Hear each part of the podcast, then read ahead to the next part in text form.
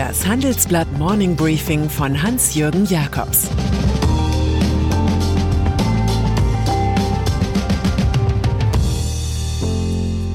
Guten Morgen allerseits. Heute ist Donnerstag, der 2. Januar. Und das sind heute unsere Themen. Krugman rechnet mit Trump ab. Schwarz-Grün in Wien und Carlos Ghosn à la James Bond.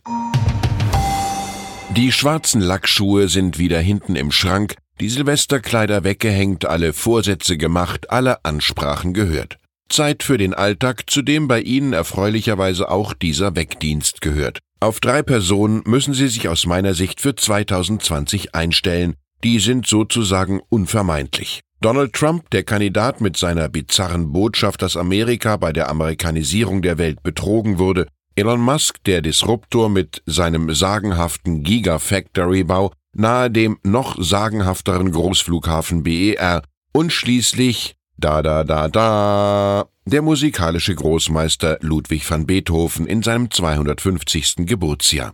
Irgendwie merkwürdig, dass Antipode Mozart in Kino und Pop schon groß abgefeiert wurde, der Bonn-Wiener Komponist Beethoven mit den Allüren eines Rockstars jedoch nicht.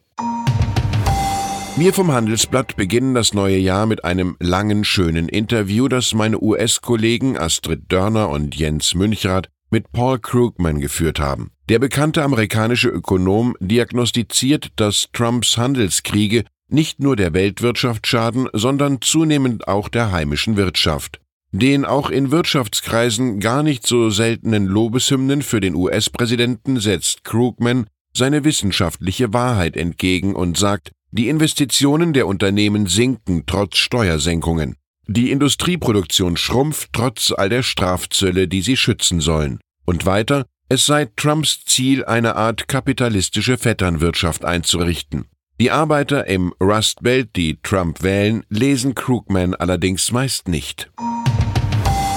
Die politische Farbkombination Schwarz-Grün oder auch Grün-Schwarz kennen Sie bereits aus Baden-Württemberg, Hessen oder Hamburg. Gut möglich, dass in einer Zeit nach dem GroKo-Gewürge eine solche Machtkonstellation auch in Deutschland ansteht.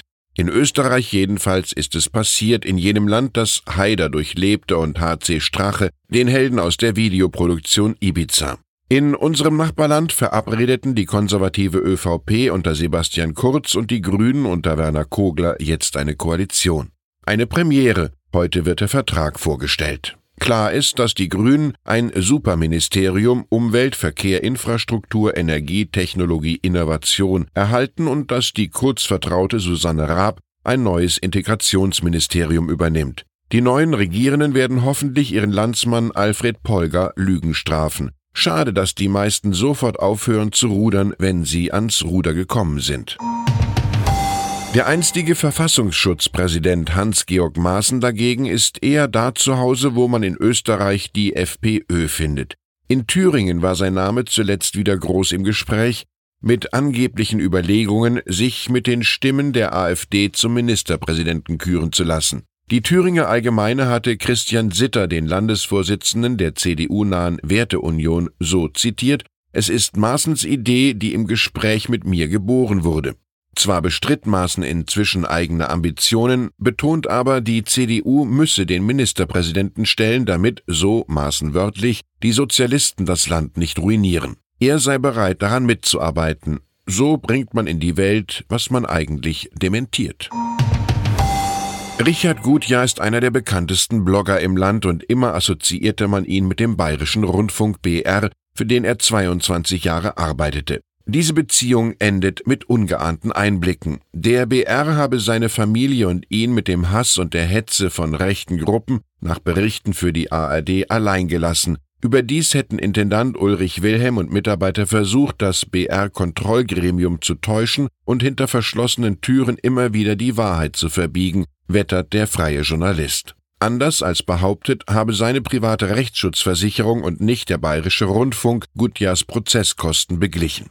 Der Sender weist die Vorwürfe strikt zurück, man habe sich intern mit allen Facetten des Falls intensiv beschäftigt, bereits im März 2019 sei es zum Aufhebungsvertrag im gegenseitigen Einvernehmen gekommen. Die Datenschutzgrundverordnung mit dem unübertrefflichen Kürzel DSGVO ist einerseits zum Markenzeichen für Datenschutz geworden, andererseits stiftet sie in der deutschen Wirtschaft knapp zwei Jahre nach Einführung anscheinend immer noch reichlich Verwirrung. Immerhin 185 Mal wurden im abgelaufenen Jahr 2019 Bußgelder aufgrund von Verstößen verhängt, wie wir recherchiert haben. Am meisten musste demnach die Deutsche Wohnen mit 14,5 Millionen Euro zahlen, gefolgt vom Telefonkonzern 1 und 1 Drillisch mit 9,6 Millionen. Zwei interessante Meldungen kommen aus China. Da ist zum einen der Tech-Konzern Tencent, der begleitet von anderen chinesischen Investoren der französischen Vivendi-Gruppe 10% an der Universal Music Group abkauft, der musikalischen Heimatstadt von Taylor Swift.